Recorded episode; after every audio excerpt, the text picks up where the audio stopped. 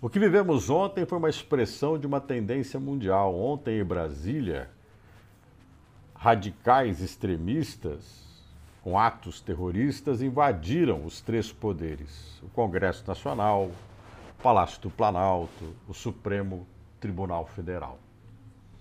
Esta prática de não aceitar as regras do jogo é uma tendência que no mundo todo se expressa por um perfil típico de um ser humano, quase sempre mal informado ou fundado numa rede de relações que ficam fechados em torno de sua própria verdade.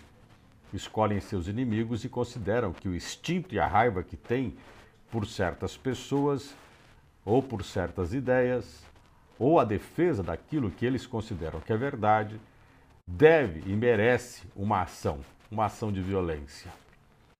Mobilizar milhares de pessoas em todo o país, claro que teve uma organização prévia, claro que teve um financiamento, claro que isso não é uma ação espontânea de adesão de cada um em torno de um projeto comum. É uma ação orquestrada. Por trás disso, tem aqueles que financiam o ato, mas não aparecem.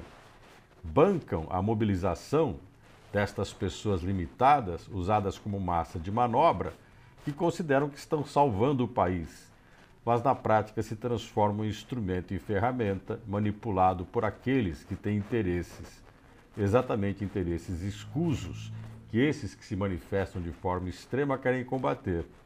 Ou seja, estão na defesa daquilo que eles gritam aos quatro cantos que querem acabar no Brasil. E o que é mais triste de tudo isso? Não se chega a lugar nenhum a não ser a destruição.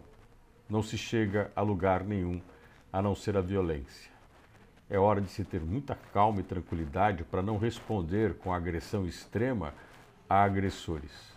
Talvez seja isso que os extremistas gostem, de agir com violência contra eles para legitimar a própria violência que eles praticam. Vivemos momentos difíceis, como dizem alguns, eu diria que vivemos momentos de pessoas difíceis, difíceis de lidar e às vezes difíceis de aceitar.